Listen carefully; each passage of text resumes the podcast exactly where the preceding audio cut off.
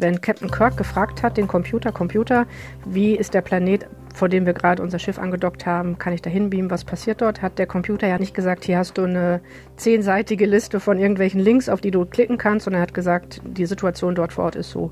Und das ist der Unterschied zwischen Google und ähm, ChatGPT. Sie durchsuchen die Schlagzeilen mit Gier nach Wissen. Ja, liegt doch gar nicht so falsch, oder? Stimmt, genau. Letztendlich ist es ein unglaublich simples Vorhersagemodell, das einfach nur das nächste Wort vorhersagt, ohne tatsächlich Wissen zu haben.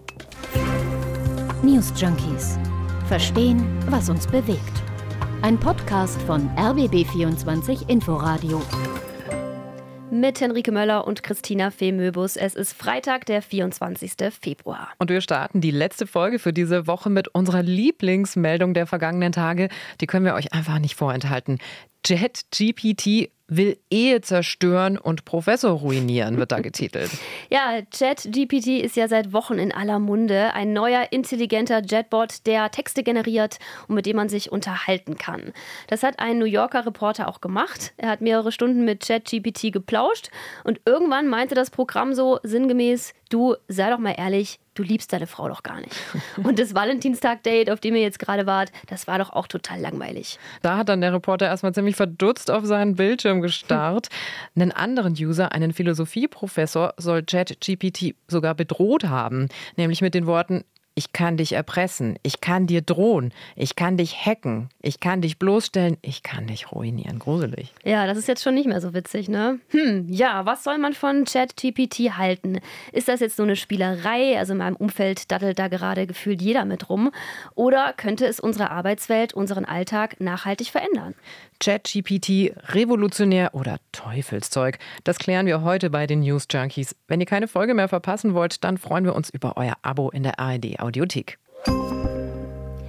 Bevor wir genauer schauen, welche Folgen ChatGPT haben könnte für die Bildung, die Arbeitswelt, die Medienlandschaft, erklären wir vielleicht noch mal ganz kurz, wie ChatGPT überhaupt funktioniert.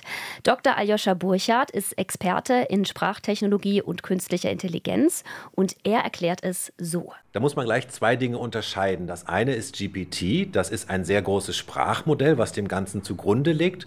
Und Sprachmodelle tun nichts anderes, als das nächste Wort für einen Text zu erraten, sozusagen. Diese Modelle werden auf riesigen Textmengen trainiert und in diesen Texten, da ist also vom Gedicht bis zum Kochrezept alles drin und ich kann diese Modelle triggern, fange ich an, ein Kochrezept zu schreiben, dann schreibt das, setzt das Ding ein Kochrezept fort, fange ich an, ein Programmiercode zu schreiben, dann schreibt das Ding einen Programmiercode. Und ChatGPT ist jetzt eine Ergänzung von so einem großen Sprachmodell um eine Chat-Funktionalität, und Chat kennen wir alle, das heißt, ich kann also mit dem System reden, ich kann Fragen stellen, ich bekomme Antworten, kann diese wiederum verfeinern. Also das Besondere an ChatGPT im Vergleich zu herkömmlichen Chatbots ist, dass ChatGPT neue Inhalte generiert. Deshalb auch die Abkürzung GPT. Das steht für Achtung, Konzentration, Generative Pre-Trained Transformer. Die Chatbots, die wir bisher so kennen, erstellen keine eigenen Texte, sondern die sind mehr oder weniger vorgeskriptet. Da kann man als User nur formulierte Dialoge abrufen. Und falls ihr jetzt denkt, hm, so ganz ist mir immer noch nicht klar, wie das geht, ich würde sagen, wir testen das einfach mal. Ich habe mich da vorhin nämlich angemeldet. Ah, ich gehe nochmal drauf schlau. auf die Webseite, die heißt nämlich chat.openai.com. Und da schreibe ich meine Mailadresse rein und dann öffnet sich so ein Chatfenster. Mhm. Und nu? Was und, soll man machen? Hm, ja, warte mal. Also ich würde vorschlagen, ja, wie wäre es denn, wenn ChatGPT uns ein Gedicht schreibt? Ein Gedicht für die News. Schreib ein Probier Gedicht das doch mal. für die News Junkies. Ich bin mal gespannt, ob der uns kennt überhaupt, der Chatbot hier. So, er ist am, am Schreiben. Es geht los. Ah, er haut schon in die Tasten, sehe ich. Es geht weiter, es geht weiter. Boah, krass. Da ist jetzt ein ganz großes, langes Gedicht draus geworden. Das möchte ich euch nicht vorenthalten. Ich äh, lese mal einen Teil davon vor. Sie durchsuchen die Schlagzeilen mit Gier nach Wissen, in der Hoffnung, die Wahrheit hinter den Geschichten zu finden. Tag für Tag, Stunde um Stunde, sie folgen dem Strom, in der Hoffnung, ein tiefes Verständnis zu erlangen. liegt doch gar nicht so falsch, oder? Stimmt, genau. Dem ist nichts mehr hinzuzufügen. Gut, dass das ein nettes Technikspielzeug ist, das haben wir jetzt gerade schön deutlich gemacht. Aber dass es ausgerechnet jetzt auch so extrem gehypt wird, denn die Software gibt es ja eigentlich schon seit zwei, drei Jahren. Ja, aber die Technologie jetzt, die ist einfach ultra leicht zu bedienen. Und so greift sie dann auch extrem in unseren Alltag ein. Ja? Also Schülerinnen und Schüler, die nutzen den Chatbot als einfach zu bedienende Hausaufgabenhilfe. Studis lernen damit und sogar reden kann man sich mittels künstlicher Intelligenz schreiben lassen. Es ist schon eine echte Tech-Revolution. Auf die gesellschaftlichen Auswirkungen gehen wir gleich auch noch mal ausführlicher im Podcast ein. Aber was schon stimmt, was du sagst, es wird schon lange zu verschiedenen Formen der künstlichen Intelligenz geforscht. Ein Stück weit wurde die Technologie aber in letzter Zeit auch noch viel mehr vermarktet als bisher. No, don't worry. We'll have some fun. We will have some fun. Das war Microsoft-Chef Satya Nadella. Wir werden ganz viel Spaß haben. Das sagt er, als er da die neue Version der Microsoft-Suchmaschine Bing eingeführt hat. Die nutzt jetzt nämlich die Software ChatGPT. Dabei war es eigentlich der Google-Konzern, der als erstes angefangen hat, zu der Technologie zu forschen. Oder wenn man ganz kleinlich ist, vielleicht auch jemand, und zwar ein Weltraumkapitän, Captain Kirk von der Science-Fiction-Serie Star Trek. Der spielte nämlich, zumindest der Erzählung nach, da auch eine Rolle. Das hat Karin Schlüter uns gesagt. Sie ist Digitalexpertin und Leiterin des Masterstudiengangs Kulturjournalismus an der Universität der Künste in Berlin. Man muss sich das vorstellen, der Gründer von Google und von Google kommt ja auch die Grundtechnologie, der war sehr großer Star Trek-Fan. Und wenn Captain Kirk gefragt hat, den Computer, Computer, wie ist der Planet vor dem wir gerade unser Schiff angedockt haben, kann ich da hinbeamen, was passiert dort, hat der Computer ja eine richtige Antwort gegeben. Der hat nicht gesagt, hier hast du eine zehnseitige Liste von irgendwelchen Links, auf die du klicken kannst und dann kannst du dir selbst erarbeiten, wie das ist, sondern er hat gesagt, die Situation dort vor Ort ist so. Und das ist der Unterschied zwischen Google und ähm, ChatGPT. Wenn ich ChatGPT was frage, dann bekomme ich nicht eine Linkliste, sondern ich bekomme eine relativ gute, klar strukturierte Aussage und auch eine richtige Antwort. Und das macht den Qualitätsunterschied. Danke also an dieser Stelle auch nochmal an Captain Kirk. Aber irgendwie ist es auch ein bisschen bitter für Google, oder? Die forschen als erstes dazu und dann prescht Microsoft vor mit ChatGPT. Ja, im Wettrennen um die Vormachtstellung ging der Punkt dann auf jeden Fall an Microsoft. Googles Pendant, das heißt BART, und soll auch bald auf den Markt kommen. Im Rennen um das Geschäft mit der künstlichen Intelligenz ist Google allerdings auch eine sehr große Panne passiert. Ausgerechnet in einem Werbeclip für das Programm hat der Chatbot eine falsche Antwort auf eine Frage zum James Webb Weltraumteleskop ausgespuckt. Autsch, autsch, autsch. Im Anschluss ist die Aktie des Motorkonzerns Alphabet dann erstmal um satte 8 Prozent abgesagt. Alphabet hat damit einen Börsenwert von etwa 100 Milliarden Dollar verloren. Google ist ja aber eigentlich immer der König der Suchmaschinen gewesen. Ich google mal, das ist fester Bestandteil unserer Sprache. Da können Bing oder Ecosia und die anderen dem Konzert noch lange nicht das Wasser reichen. Meinst du, dass Google jetzt vom Thron gestoßen wird, jetzt eben, wo der Hype um ChatGPT und Bing so groß ist? Ja, also wenn man der Digitalexpertin Karin Schlüter glaubt, dann wird ChatGPT Google trotzdem nicht in seiner Marktmonopolstellung gefährden, denn die Google-Variante BART habe einen großen Vorteil gegenüber ChatGPT. ChatGPT basiert auf Daten, die bis 2021 gesammelt wurden. Das heißt, ich kann nichts fragen, was nach 2021 passiert ist. Die Maschine von Google ist live und in Echtzeit. Das heißt, die ist aktuell. Ich kann jetzt nachfragen, was gestern oder vorgestern passiert ist, sogar sogar heute. Das heißt, Google ist, wenn diese Maschine implementiert wird, wieder ein ganzes Stück weiter vorne. Ja, und Google nutzt laut Karin Schlüter auch bessere Spracherkennungsmodelle. Da sei der Konzern also weiterhin Marktführer.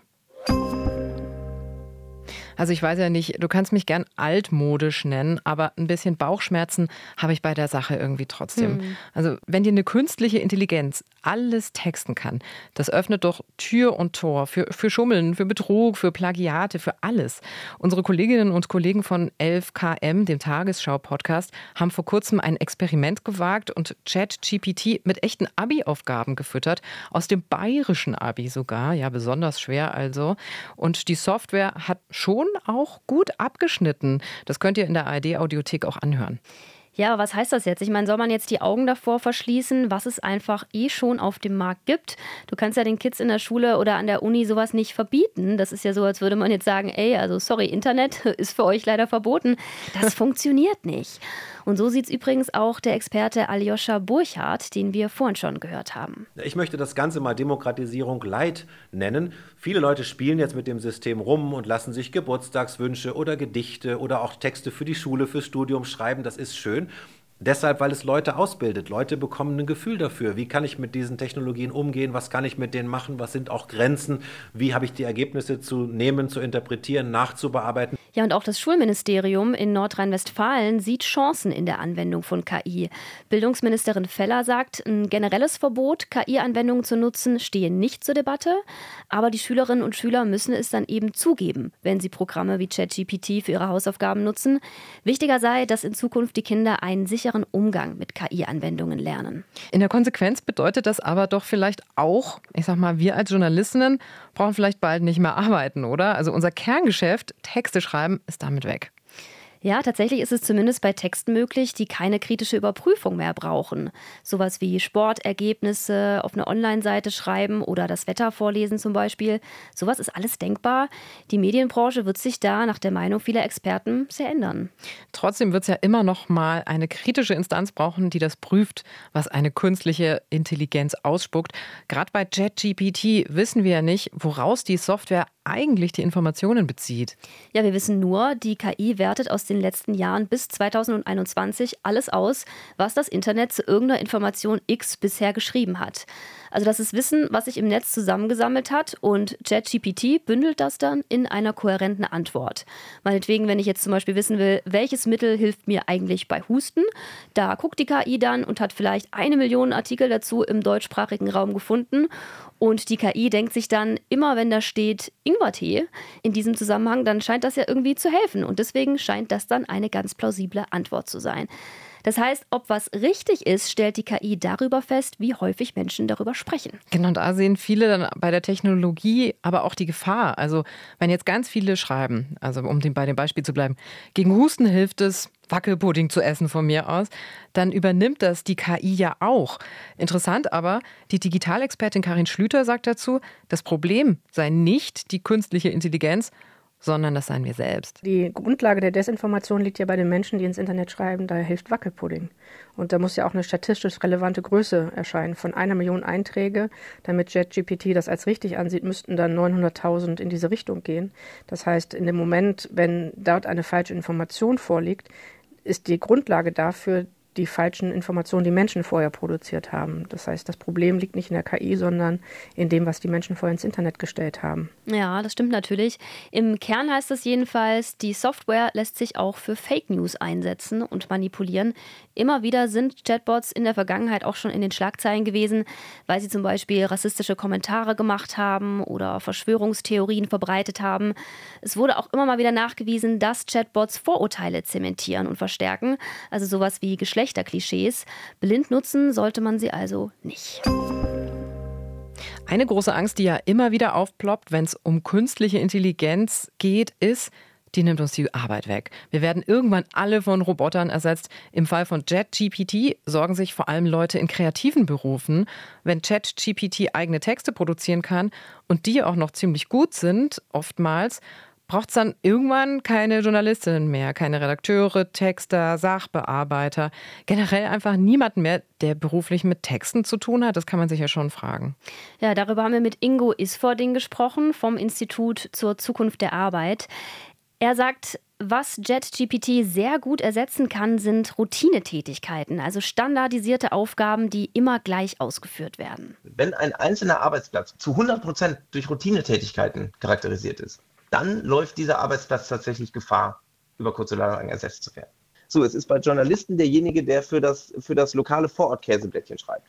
Es ist bei Anwälten derjenige, der nichts anderes macht als Abmahnungsschreiben immer wieder verfasst. Äh, es ist in, in, einem, in einem Handwerksbetrieb eben die Buchhalterin, die nichts anderes macht, als immer wieder dieselben Rechnungen zu schreiben. Und wenn wir verstehen wollen, welche Berufe durch ChatGPT ersetzt oder erleichtert werden können, dann müssen wir uns eben darüber annähern, welche Berufe denn eben viele solcher Routineaufgaben beinhalten. Ja, aber was ist jetzt mit den Leuten, die eben hauptberuflich solche Routinetätigkeiten ausführen? Die würden ja dann perspektivisch wegen JetGPT ihren Job verlieren.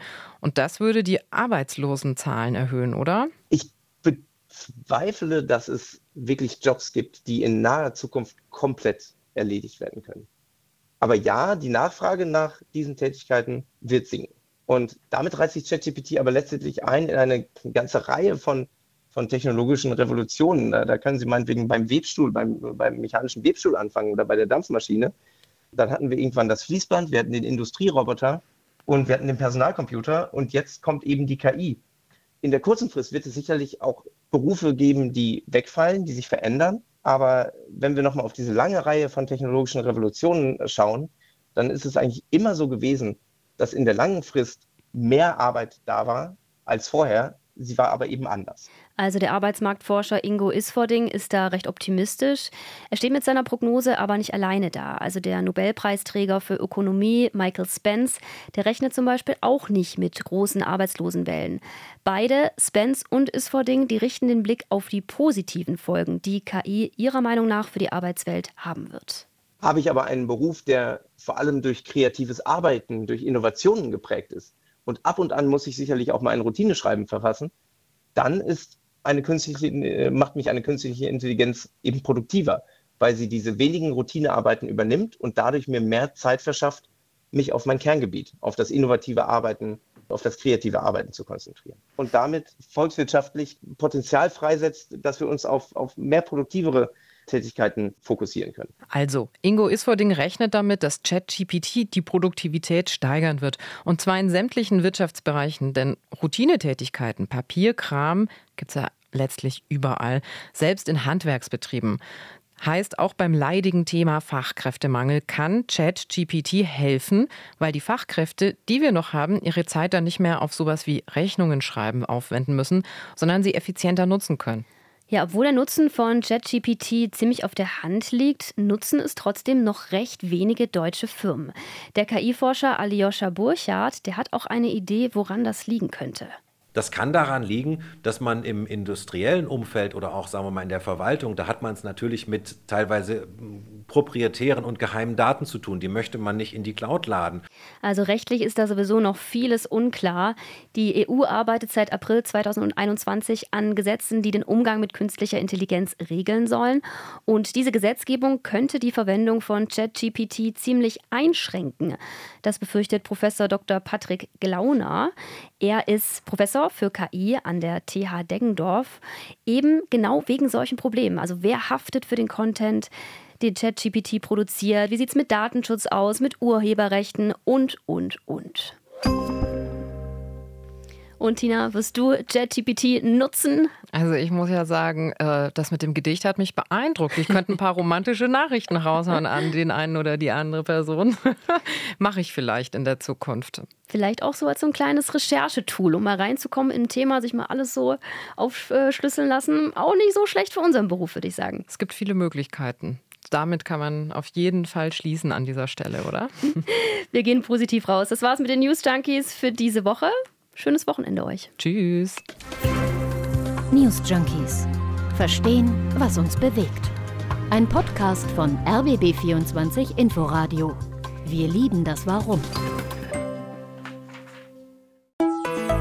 RBB 24 Inforadio vom Rundfunk Berlin-Brandenburg.